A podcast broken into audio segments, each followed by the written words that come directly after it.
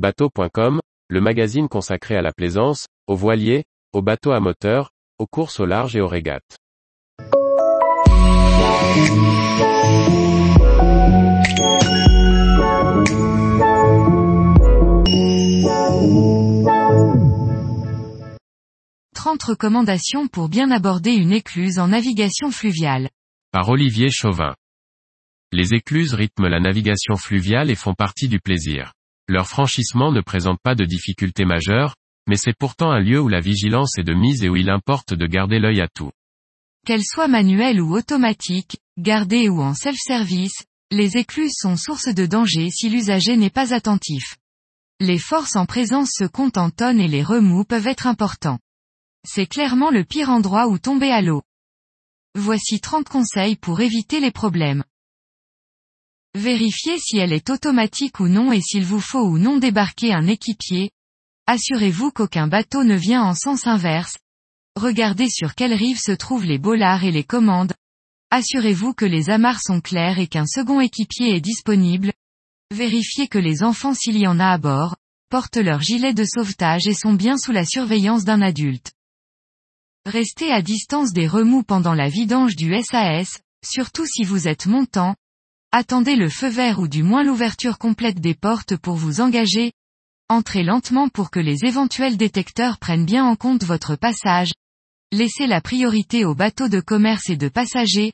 En période de manque d'eau, essayez de vous grouper à plusieurs bateaux pour limiter les mouvements d'eau vers l'aval.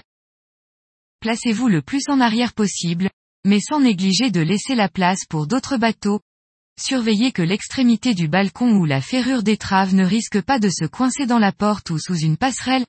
Passez vos amarres autour des bollards, jamais à l'échelle ni surtout à la perche de commande. Ne faites jamais de nœud même pour un instant, un oubli est vite arrivé. Les amarres doivent être claires et pouvoir être ajustées à la demande. Ayez toujours un couteau en poche pour parer à toute éventualité. Dans une écluse avalante, tenez-vous à distance suffisante des portes amont et du radier qui va émerger. L'éclusier appréciera toujours que vous lui proposiez un coup de main. Dans ce cas, l'équipier se place sur la rive opposée à l'éclusier et assure sous ses directives, les mêmes tâches en miroir.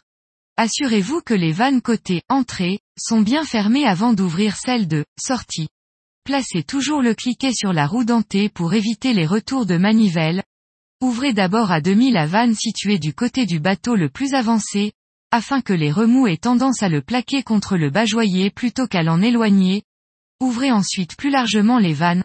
Gardez un œil attentif à tout ce qui pourrait arriver, et ayez à l'esprit que les forces en action se comptent en tonnes.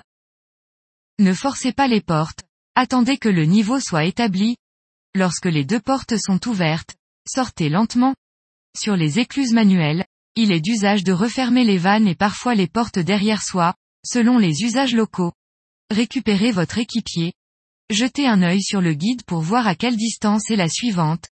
Si vous avez remarqué un souci de fonctionnement et qu'aucun préposé n'était présent, avisez le service concerné. Tous les jours, retrouvez l'actualité nautique sur le site bateau.com. Et n'oubliez pas de laisser 5 étoiles sur votre logiciel de podcast.